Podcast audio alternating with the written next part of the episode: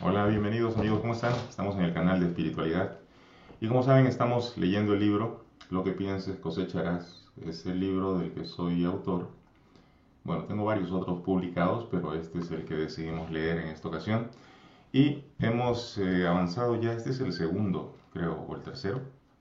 Les leí el prólogo, la introducción, les leí parte del primer capítulo y vamos a continuar con el primer capítulo. Hoy día tocando un tema que yo sé que muchos de ustedes eh, en algún momento han observado, algunos lo observan con sospecha, con miedo incluso, el tema de la ley de atracción.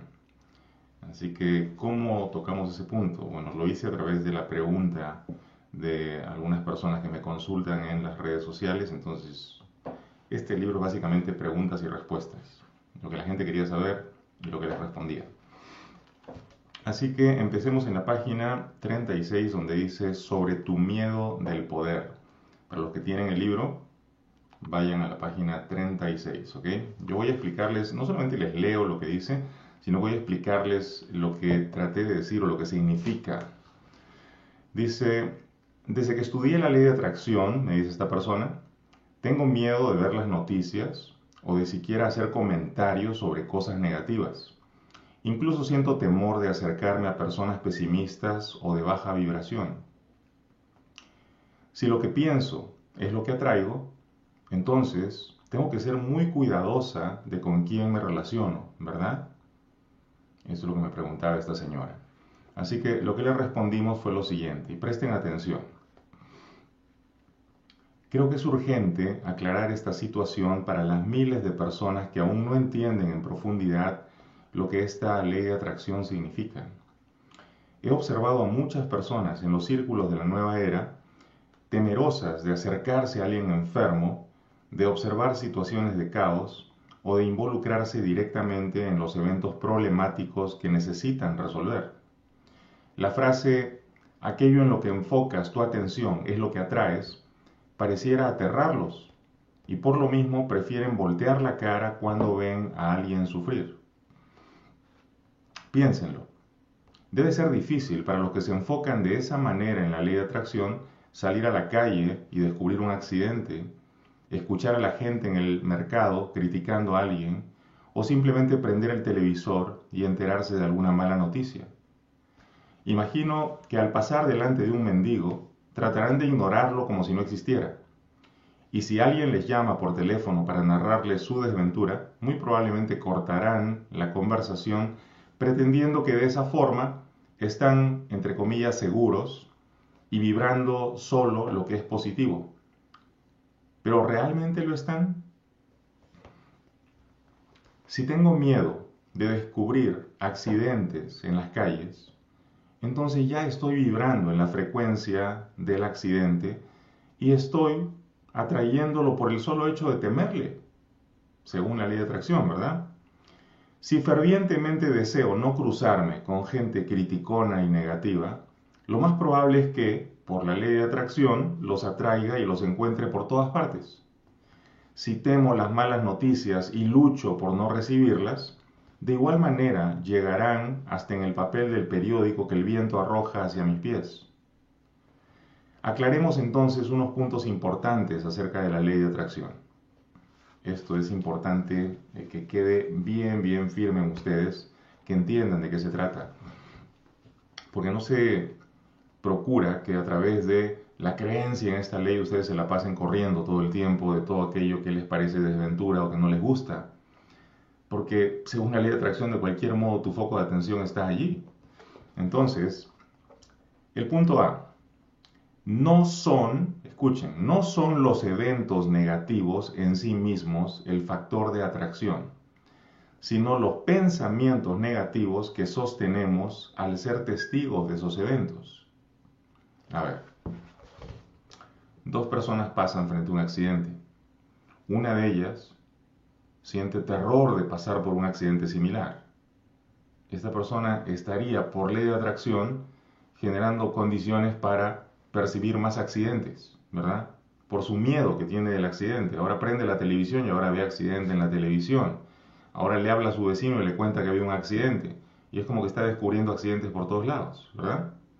En cambio, la otra persona que ve el accidente, en lugar de asustarse, lo que hace es elevar una oración por el bienestar de esas personas y para que se recuperen rápido. Y les garantizo que esa persona no se quedó atorada con un pensamiento de accidente, ni asustada de lo que pasó, ni pensando que le vaya a ocurrir nada. Las dos fueron testigos del accidente, pero fueron testigos muy distintos, ¿verdad? Para los dos funciona la ley de atracción a su manera. La persona que se asustó con el accidente ahora lo ve por todos lados, porque su cerebro y un área particular del cerebro que se llama el sistema de activación reticular, cada vez que te enfocas en algo, esa área de tu cerebro empieza a buscar ese algo en el que te has enfocado. Él se enfocó en el miedo del accidente, ahora descubre accidentes hasta en la sopa. Si le sirves una sopa de letras, las letras van a formar la palabra accidente para esa persona. Ahora, si la otra persona, al ver el accidente, se puso a orar y a desearle lo mejor al que tuvo el accidente, ¿qué va a pasar con él? Por ley de atracción, su cerebro, que se enfocó en bendiciones y oraciones de bienestar, recibe bendiciones y oraciones también. De eso trata la ley de atracción. No significa que vas a manifestar un accidente en ese momento, no, simplemente vas a traer aquello en lo que has puesto tu atención, eso es todo. A ver, veamos el punto B. No existe observador pasivo de la realidad. Al percibir tu entorno, o lo percibes con amor o lo percibes con miedo pero no puedes evitar elegir entre una de estas dos posiciones, puesto que tu mente no es neutral. Tu mente o percibe con miedo o percibe con amor. Eso es todo. Si yo me doy cuenta de que estoy percibiendo con miedo, pues lo cambio. Me asusté de ver a esta persona enferma. Me perdono por percibirla así enferma y en mi mente la sostengo sanando, la observo mejorando, veo que es el tratamiento adecuado, veo que va a salir de la condición es más, voy a elevar una oración por esa persona. ¿Se dan cuenta? Ya cambié el tono. Ya no me quedé atorado en el miedo, ahora estoy en el amor. Por supuesto que se puede hacer. Vámonos entonces al punto C. Para poder generar cambios positivos, muchas veces tendrás que ser testigo de lo que no te gusta. Para de inmediato, llenándote de amor, empezar a transformar la realidad desde tu mente. A ver, si yo quiero mejorar mi condición económica, digamos, en este mundo, pues primero tengo que haber sido testigo de una mala condición económica para decir yo no quiero eso. Por contraste, entonces digo yo quiero una mejor condición económica. Entonces, no es que tengas que huir de todo lo que no te gusta porque la ley de atracción lo va a traer, no. Cuando eres consciente de algo que no te gusta, me perdono por percibir esto, confío en que voy en la otra dirección. Por contraste, sé que quiero una mejor situación económica. Veo una persona enferma, me perdono por la percepción que tengo de que no hay salida, confío en que los recursos llegan a esta persona y la persona va a empezar a sanar. Y así mi mente empieza a sanar. Mi mente no es neutral. O percibo desde el amor o percibo desde el miedo. Si ya me di cuenta que estoy percibiendo con miedo, lo cambio y empiezo ahora una percepción de amor en relación a eso. Entonces, el factor de atracción no es la cosa que estoy mirando, no es el accidente, ni es la persona enferma, ni es la pobreza. Eso no es el factor de atracción. El factor de atracción es mi mente que se ha quedado tan enfocada en la pobreza que ahora veo pobreza por todos lados. Llego a la casa y me di cuenta de que una de mis camisetas tiene un hueco. Qué pobre soy. Y ahora prendo la televisión y es una película acerca de los pobres en Francia. Y ahora este, leo un libro y eh, resulta que habla acerca de los pobres y los miserables. Y entonces ahora encuentro por todos lados la pobreza. ¿Por qué? Porque mi foco de atención está en eso. Le temo tanto que ahora lo reproduzco y lo veo por todos lados. No, no significa que me voy a convertir en un pobre de buenas a primeras, parpadeo y como por arte de magia me hice pobre. No es eso lo que está diciendo la ley de atracción. Y tampoco pudiera funcionar de esa manera. Imaginen ustedes que yo pienso ahorita en un dinosaurio y me cae encima. ¿Verdad que no es así? No funciona de esa manera. Pero si me enfoco en un dinosaurio, lo más probable es que al rato abro el internet y me aparece un documental de dinosaurios. ¿Por qué? Porque el sistema reticular en mi cerebro, al que le dije que los dinosaurios son notables, es algo que debo observar, ahora mi cerebro está buscando. Entonces cuando me presentan el documental, de inmediato tomo nota y digo, ahí está, el dinosaurio lo atraje por ley de atracción. No, en realidad el dinosaurio igual se iba a presentar. Pero si yo no me hubiera fijado en el dinosaurio previamente, no me daría cuenta de que ahí está. Es más, sería ciego. Pasaría el documental sin que yo lo percibiera. No me daría cuenta. Ley de atracción es foco de atención. Es como enfocas tu mente. Pregúntate, ¿te estás enfocando desde el amor o te estás enfocando desde el miedo? Y si reconoces que te estás enfocando desde el miedo, cambia tu percepción. Enfócate desde el amor ahora. No importa si lo que se ha presentado es bonito o feo. Si es bonito, enfócate en eso con más atención y siéntelo. Si es feo y no te gusta, entonces en tu mente cámbialo. Por contraste, mira lo que sí quieres. Piensa en lo que sí quieres conseguir en lugar de esto. ¿Ya? ¿Qué más decimos en la página 38? Veamos un ejemplo. Si veo en las noticias el bombardeo de una ciudad y el dolor de sus habitantes, solo puedo sentir amor o miedo, nada más. Y tú dirás, no, yo cuando veo las noticias del bombardeo lo que siento es rabia contra los que bombardearon. Eso es miedo. La rabia es tu mecanismo de protección contra el miedo que sientes de que a ti también te ocurre el bombardeo. Así que tu rabia en realidad es miedo. Si tú me dices, yo no siento amor ni miedo, yo lo que siento es que quiero hacer un donativo para esa gente que ha sufrido tanto, eso es amor. Solamente puedes percibir desde el amor o desde el miedo, ¿ya? Entonces, no hay términos medios en esto. Si siento miedo, aun cuando no quiero enterarme de lo que ha pasado, el solo hecho de saber que existe ya está generando un factor de atracción negativa en mi dirección probablemente voy a ver más noticias de bombardeos y más cosas de ese estilo.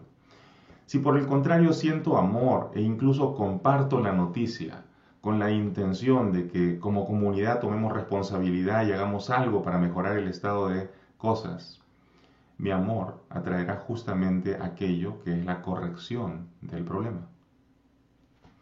A ver, ¿acaso Jesús evitaba a los que sufren? Jesús iba corriendo cuando veía a una persona con lepra, o se iba huyendo cuando veía a alguien pobre, menesteroso, o corría cuando veía prostitutas? No, ¿verdad? No llegaban a él los ciegos, los leprosos, las prostitutas y los desposeídos. ¿Acaso demostraba él algún temor de ponerse en contacto con esta gente? No. Él no sentía temor ni huía de nada porque su mente era capaz de transformar todo en amor y esa es la enseñanza y el ejemplo que nos dejó. Y es un ejemplo porque tú también puedes hacer eso. Te deberías dar la oportunidad de hacer eso. No, es que por ley de atracción yo no puedo estar cerca de ese mendigo. Tengo que cruzar la calle para no pasar cerca de él. Estás mal, no has entendido nada. No has entendido nada. Estás mal interpretando todo y estás viviendo en miedo todo el tiempo. Y sin querer estás atrayendo más miedo. Ahora vas a ver menesterosos y pobres por todos lados. Jesús no negó al ciego, sino que reconociendo el problema de éste, le devolvió la visión. Él no negó que su amigo Lázaro hubiese muerto, ni tampoco cambió de tema cuando fue testigo del dolor de Marta por la pérdida de su hermano. Las escrituras afirman que el Mesías incluso derramó unas lágrimas antes de que removieran la roca del sepulcro para resucitar al muerto que ya olía mal. Su amigo Lázaro ya estaba en el tercer día de muerto, estaba pudriéndose ya. A ver, Jesús podía sentir el olor, el hedor del cuerpo en corrupción. Jesús podía sentir el dolor de que su amigo había muerto, pero aún así se enfocaba en lo positivo. Me perdono por la percepción que tengo de que se acabó la vida de mi amigo y ahora lo veo de regreso a la vida. ¿Ok? es un ejemplo para nosotros. No se confundan, la ley de atracción no dice que atraerás aquello de lo que eres testigo, sino que atraerás aquello a lo que le prestas atención, a lo que le das tu energía, aquello en lo que se enfoca tu mente de manera persistente. Ok, a en los términos de Jesús. Jesús entonces le dio su atención a la posibilidad de darle la vista al ciego o de darle la vida de regreso a Lázaro. Puso toda su energía en la posibilidad de que eso fuera posible. Se enfocó en ello con toda su fuerza y entonces pasó. Ya ustedes dirán, pero eso es un milagro, solamente Jesús puede hacerlo. Créeme que tú puedes cambiar tu percepción acerca de las cosas Yo lo hago todo el tiempo y tú deberías también ejercitarte en eso. En ocasiones vas a ver milagros, vas a ver cosas extraordinarias. Dice, la filosofía de un curso de milagros afirma que únicamente llegamos a percibir el caos para de inmediato hacer el cambio en nuestra mente y extender pensamientos amorosos, transformando así el mal del que fuimos testigos y llevándolo de retorno al orden divino. Me perdono por el caos que observo aquí. Confío en la completa y total corrección de esta situación. A ver, me entero de que mi mejor amigo perdió su trabajo y que está desesperado. Me perdono por la percepción que tengo de que se ha quedado sin trabajo. Confío en que esto solamente ocurrió para que él consiga un mejor trabajo. A ver, quizás él está deprimido y pasándola mal, pero como yo hice este cambio de percepción, como yo no me permito verlo solamente decaído y triste, sino que lo veo ya consiguiendo una mejor opción laboral, de pronto alguien me llama y me dice, ¿no conoces a alguien para una posición como esta? Porque necesito a alguien urgentemente, es una excelente paga con buenos, este, eh, no sé, seguro de vida y cosas. Entonces, yo de inmediato pienso en mi amigo. Como ya lo tenía en mente para mejorar su condición, ahora que viene esta opción, lo llamo y le digo, oye, mira, hay esta oferta. Y ya está, colocado. ¿Se dan cuenta? Pero ¿qué hubiera pasado si yo decía, pobrecito, Qué triste su sufrimiento, está viviendo un infierno, se va a llenar de deudas. ¿Qué pasa si yo me enfoco con miedo solamente en eso? Como estoy en miedo y lo veo como un desamparado, ahora cuando viene alguien y me comenta, oye, ¿conoces a alguien porque tengo una posición? Yo ni siquiera creo que él sea capaz, está tan deprimido que probablemente ni siquiera va a prestar atención, así que ni siquiera lo voy a considerar en mi mente. Mi mente sigue en miedo, no ha visto los recursos y las posibilidades allá afuera. ¿Se dan cuenta de lo que ocurre? Cuando me pongo negativo y sin esperanza, soy ciego a todas las opciones que el universo me va a ofrecer. Pero cuando me lleno de esperanza y amor, entonces tengo una atención plena que me permite captar todo lo que se me ofrece. Entonces dice acá, me perdono por el caos que observo aquí, confío en la completa y total corrección de esta situación. Bueno, una vez que yo declaro esto y limpio mi mente, de inmediato me lleno de amor y actúo a modo de corregir el error del mundo. Y ahora el mundo me ofrece la corrección. Es inevitable que en el día a día surjan situaciones adversas frente a mí y frente a ti. Mas no sientas temor de observarlas y más bien reconoce que la finalidad de ser testigo de aquello es justamente la de tomar responsabilidad y transformar activamente el mundo, empezando desde la posición de tu mente. Sí, Tú eres responsable de lo que miras. Ojo, no estoy diciendo que seas culpable de lo que ves. Tú no eres culpable de ese accidente. Pero sí eres responsable de tomar ahora una decisión amorosa en relación a ese accidente. Tú no eres culpable de que tu amigo haya perdido el trabajo, pero eres responsable de ver a tu amigo perfectamente sano, eh, con trabajo, abundante y bien. Porque cuando haces ese cambio en tu mente, estás abriendo la puerta para que la realidad se transforme positivamente para tu amigo también. Tienes la responsabilidad de hacer esto. No eres culpable de que tu amigo no tenga trabajo, no, pero sí eres responsable desde tu posición de cambiar la percepción que tienes de tu amigo, porque eso ayuda a tu amigo y eso te ayuda a ti también. Entonces decimos, huir del caos es sentir temor del caos sentir temor del caos es atraer más caos. Vas a ver el caos hasta en la sopa. Tu función es ser la luz del mundo, no huir de él. Medítalo. A ver, yo recuerdo al doctor eh, Hugh Lin y Jaliácala, para los que lo conocieron. Él era un psicólogo que luego se entrenó para ser un cajuna hawaiano. Y él eh, vino acá a California a comunicar cómo él había entendido eh, la práctica de los cajunas y del juego ponopono. Él en algún momento nos dio clases a Mabel Katz, que todos ustedes la conocen, ¿no? A mí, a Jessica, a Alfredo y a un grupo que nos reuníamos ahí para escuchar al doctor Ijaliácala. Y una de las cosas que más nos impactó desde el inicio fue la toma de responsabilidad. Y Jaliácala nos decía en el Ho'oponopono, tú no eres testigo de nada por accidente. No hay accidentes en esto. Cuando tú observas algo, es porque se te está dando la oportunidad de hacer algo al respecto. Entonces, si yo veo accidente, soy responsable de cambiar mi percepción. Me perdono por observar esto. Confío en que el accidente va a pasar y todo va a volver al orden. Me perdono por pensar que me voy a quedar sin estudios. Confío en que voy a encontrar la universidad, la escuela que necesito para aprender. Me perdono por creer que no hay oportunidades para mí. Confío en que las oportunidades se acercan. Eso es tomar responsabilidades de la posición de mi mente. No simplemente acepto lo que miro. Qué terrible que esté enfermo no, me perdono por percibirlo enfermo. Confío en que puedo colaborar en su curación. Eso lo cambia todo. Eso hace posible el milagro.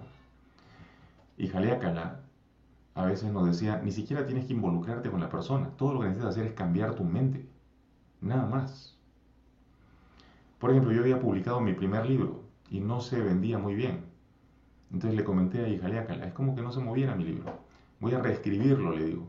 Me dice, no, no necesitas reescribirlo. Perdónate por percibir que tu libro no es llamativo o no tiene una información valiosa para compartir. Y una vez que te perdonaste, acepta que hay personas que están interesadas en el contenido y que lo van a comprar.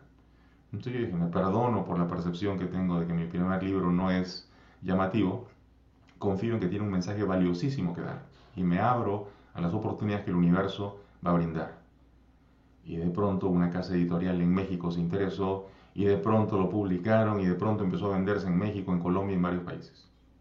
Entonces, yo no tuve que reescribir el libro. ¿Qué tuve que hacer? Tuve que cambiar la percepción que tenía del libro. Tuve que tomar responsabilidad en mi mente acerca del libro. No significa que no debas actuar físicamente. Claro que tuve que hacer contacto con la gente de la casa editorial en México. Hay movimientos que vas a tener que hacer, pero el cambio fundamental, la toma de responsabilidad ocurre dentro de ti, ocurre en tu mente. Me perdono por la percepción que tengo de esto, confío en esto otro. Entonces, la ley de atracción no es una condena, ni debes estar como los caballos poniéndote estas cosas para no mirar a los lados todo lo que está mal y solamente enfocarme en lo que está bien. No, de vez en cuando vas a descubrir lo que está mal y está bien descubrir lo que está mal para cambiarlo en tu percepción. Me perdono por estar viendo que esta persona está en una relación tirante y violenta. Confío en que van a arreglarse, van a conversar, esto va a mejorar. Ellos van a conseguir la paz, juntos o separados, pero van a conseguirla. Y cuando abrí esa puerta en mi mente, cuando tomé responsabilidad de lo que estaba mirando, de repente la persona viene y me pide un consejo. Y yo le digo, ¿sabes qué? Deberían ir un consejero matrimonial. Y les doy el número de la persona. Y de pronto las cosas empiezan a mejorar para ellos. Toma responsabilidad desde tu mente y observa cómo el universo se armoniza. La ley de atracción no es una condena. Si ustedes la ven de esa manera, se equivocaron por completo, no entendieron nada. Si quieren entender el poder moviéndose atrás de la realidad, entonces aprendan a percibir desde el amor. Y cada vez que estén ustedes en la percepción del miedo, cambien. Me perdono por esta percepción de miedo, confío en lo contrario. A ver, vamos a ver si podemos avanzar una más, una historia más de este primer capítulo. Dice, fallaste, vuelve a intentarlo. Ese es el título en la página 39. Esto es corto. Una persona me pregunta, me doy cuenta ahora que he cometido muchos errores al pensar. Tengo miedo de fallar de nuevo y al mismo tiempo sé que mi miedo está fabricando más situaciones negativas. ¿Cómo hago para no equivocarme otra vez y continuar avanzando. ¿Cómo dar ese salto de fe? Me pregunta esta persona. Y le respondo, relájate un poco. Errar, equivocarte, es parte de la ruta. Y este mundo hecho de tiempo es solo un ensayo de la vida eterna. Aquí está bien equivocarte. Está bien ejercitarte y fallar si debes. No pasa nada. Está bien. No llegaste aquí con un mapa de cómo hacer las cosas correctamente, ¿verdad? Y es aceptable que te equivoques de vez en cuando. Y nadie te juzga por eso. No te asustes, te equivocaste, perdónate. Si hubieras sabido, no lo hubieras hecho así, ¿verdad? No sabías, pues. ¿Acaso tú castigas a un bebé que se equivocó, agarrando las tijeras y se cortó? ¿O tocó la plancha caliente el pobrecito y se quemó y encima lo vas a castigar? El bebé es ignorante, ¿verdad? No sabe. Cuando sepa, ya no va a tocar más la plancha ni va a jugar con tijeras. Tú tampoco. En cuanto sabes, nunca más te metes en los líos en los que antes te metías. Pero mientras no sabes e ignoras, es aceptable que cometas errores. Va a pasar. Esto es solamente una preparación para esa otra vida donde estamos completos, donde ya no hay nacimientos ni muertes. Así que aquí es de esperarse que de vez en cuando metas la pata. Está bien. El cielo no te juzga por ello, pues sabe que aquel que nunca ha fallado tampoco se ha dado la oportunidad de vivir, y más bien se conforma con existir en las sombras, temeroso de su propio potencial ilimitado. Si tú quieres explorar en tu potencial ilimitado, tienes que darte permiso de fallar de vez en cuando, porque se espera que ocurra, que falles. ¿Tú has visto que los bebés en toda su inocencia se paran y caminan de frente? No, son inocentes y limpios, pero tienen que caerse cientos de veces antes de poder pararse y caminar. Está bien caerse, los bebés lo saben. ¿Quién los juzga por caerse? Ah, mira qué torpe que eres, cómo te volviste a caer por segunda vez. Al bebé no le importa si se cae 800 veces, porque se va a levantar 801 veces. ¿Verdad? Nadie lo juzga. Bueno, el cielo no te juzga a ti tampoco. Te ve como si fueras un bebé de brazos, cometiendo tus errores en el día a día y tratando de corregirte. Y estás bien, está bien. Vivir es aventurarse con fe y confianza hacia el porvenir. Es tomar el riesgo con la actitud de quien ya ha triunfado por el solo hecho de lanzarse a explorar en lo desconocido. Vamos, hermano, solo hay un camino y es hacia adelante. De quienes son como tú está hecha la eternidad. Las equivocaciones son únicamente tu manera de reconocer que aún hay espacio en ti para mejorar, mientras continúas avanzando de retorno hacia tu origen, hacia tu fuente, hacia Dios, si le quieres llamar así. Da ese salto de fe una vez más. No importa si te equivocaste, vuelve a intentarlo. Créeme, todo estará bien. Estaré esperándote del otro lado. O sea, lo que digo es que yo ya di ese salto y tienes que darlo tú también, tienes que confiar. No importa qué tan difícil o cuántas veces te hayas equivocado, tienes que seguir intentándolo, porque en cada intento mejoras. Y con cada mejoría te estabilizas en la vida. Aquellos que nunca quieren fallar siempre están igual, nunca evolucionan. Para ellos no hay crecimiento. Porque el que nunca se equivoca es el que nunca hace nada.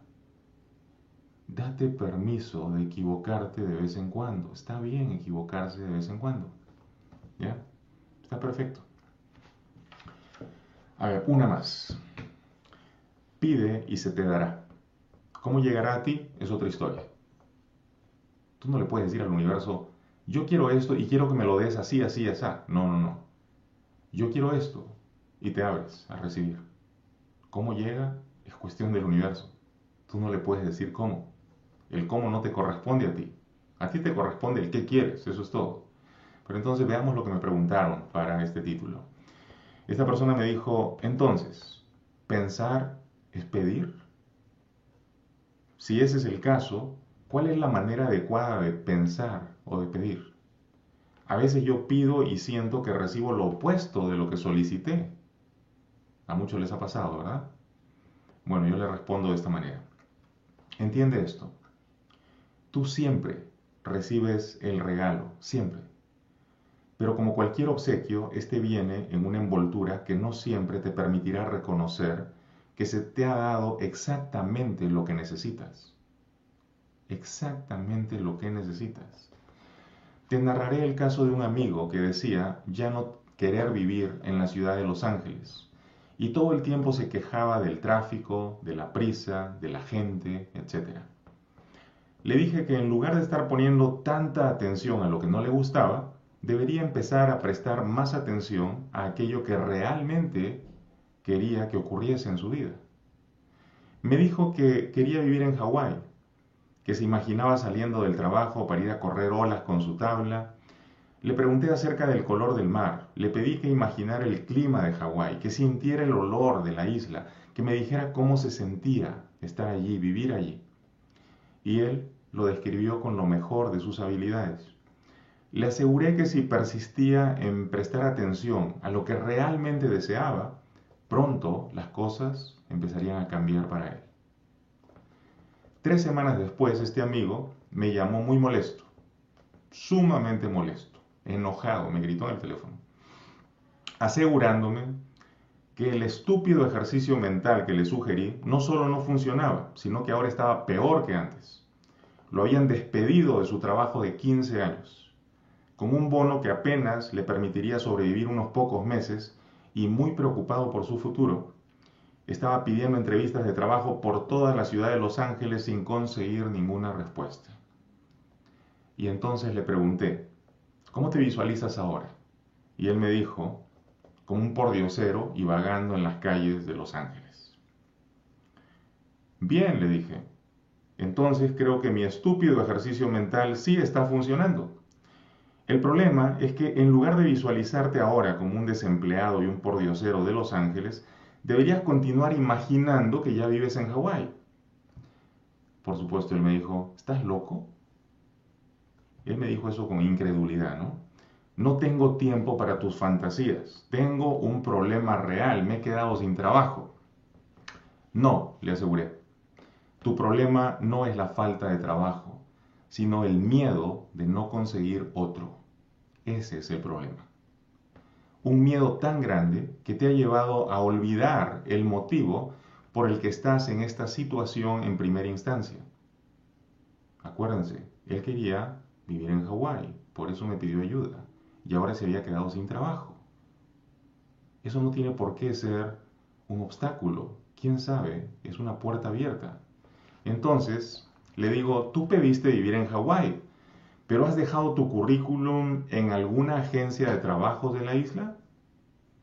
Desconcertado me preguntó si no debería tener primero algo seguro, un trabajo estable en Los Ángeles, para sobre esa base planear su mudanza en los próximos años. Resumiendo, mi amigo dejó sus datos en una agencia de trabajos de una de las islas de Hawái, recibiendo los pocos días noticia de dos compañías que estaban interesadas en él. Una de ellas le envió el pasaje para la entrevista y volviendo de la entrevista tomó todas sus cosas y ahora por las tardes, luego del trabajo, él surfea con su tabla por las costas de Hawái. Pide y se te dará. Mas cuando recibas el regalo, no te asustes de la envoltura con la que te llega. Recuerda que la bendición se encuentra adentro, abajo del papel de regalo. Persiste en imaginar lo mejor bajo ese papel de regalo y eventualmente lo encontrarás allí. A veces pedimos y nos asustamos cuando vemos cómo se empieza a desarmar el mundo que nos parecía conocido. Pero ¿cómo crees que vas a acceder al nuevo mundo si no se desarma el mundo viejo? ¿Cómo piensas tú? A ver, si yo tengo una cama y digo quiero cambiarla, no compro la cama nueva y se la tiro encima de la cama vieja. Primero tengo que desarmar la cama vieja, sacarla del cuarto, tirarla a la basura, hacer el espacio para que llegue la cama nueva, ¿verdad? Cuando ustedes piden, Muchas veces el universo empieza a desorganizar sus vidas para poder darles lo que ustedes han pedido. Pero entonces ustedes se asustan y retroceden y dicen, no, yo quiero lo que tenía antes, quiero mi trabajo de antes, no me saques de aquí, por favor, déjame donde yo estaba, tengo mucho miedo. Me perdono por este miedo que siento, confío en que esto es parte de la corrección hacia la que estoy avanzando ahora. Me perdono por creer que me voy a quedar desempleado, confío en que se me está ofreciendo una opción que yo no había visto antes que ahora puedo caminar la ruta hacia donde realmente necesito ir. Me perdono por vivir en esta percepción de carestía. Confío en que se me ofrece la abundancia por otro lado y ahora voy a probar a ver si está ahí la abundancia esperando por mí. ¿Entienden? Tienen que hacer un cambio de mentalidad. Todos ustedes me dicen, quiero que mi vida mejore, quiero que mi vida mejore. Yo les digo, la mejoría empieza por un cambio de mentalidad. La manera como piensas y la manera como sientes tiene que cambiar. Por más que hagas inversiones en la bolsa de valores, por más que compres artículos, por más que inviertas en bienes raíces, si tú no has hecho un cambio a nivel de pensamiento y emoción, tú vas a seguir en el círculo vicioso de pérdida, ganancia, pérdida, ganancia. Pero cuando tengas una mente abundante, todo cambia. Cuando tengas unos pensamientos abundantes, todo cambia. ¿Significa que siempre tengo que estar en pensamientos de abundancia? No, de vez en cuando me van a llegar pensamientos de una miseria horrible. Y yo voy a decir, me perdono por haber observado todo desde la miseria y el miedo de perder. Confío en que sigo moviéndome en la dirección de las ganancias. Confío en que cada uno de mis pasos me guía hacia eso que quiero. Y así cambié un pensamiento negativo por uno positivo. Así cambié ese sentimiento de carestía por un sentimiento de plenitud. Y conforme sigo cambiando en esa dirección, las cosas empiezan a mejorar y todo mejora a mi favor, todo se pone en su sitio. Bueno, luego viene buena suerte, mala suerte, y eso es lo que vamos a hablar en la próxima clase donde continuamos con la lectura desde la página 42. Así que ahí me quedo en la página 42. Para los que tienen el libro pueden ir avanzando, hagan notas ahí mismo, escriban en el libro, no pasa nada. Y a ver si lo aclaramos entonces todavía más durante la próxima lectura. Espero que les haya servido y que les guste, espero que tomen nota de esto porque es importante que ustedes tengan una mente bien entrenada y capaz de generar la realidad donde ustedes quieren vivir. No se resignen a la realidad donde se encuentran. Si no les gusta es porque se les está dando la oportunidad de cambiarla. Realmente, todo el caos en tu vida está invitándote a considerar un nuevo orden. No huyas del caos. Obsérvalo y transfórmalo primero en tu mente, tus sentimientos y luego mueve las cosas y observa cómo el mundo entero se transforma junto con tu mentalidad. Abrazos, se cuidan y conmigo es hasta que nos volvamos a encontrar. Que estén muy bien. Chao.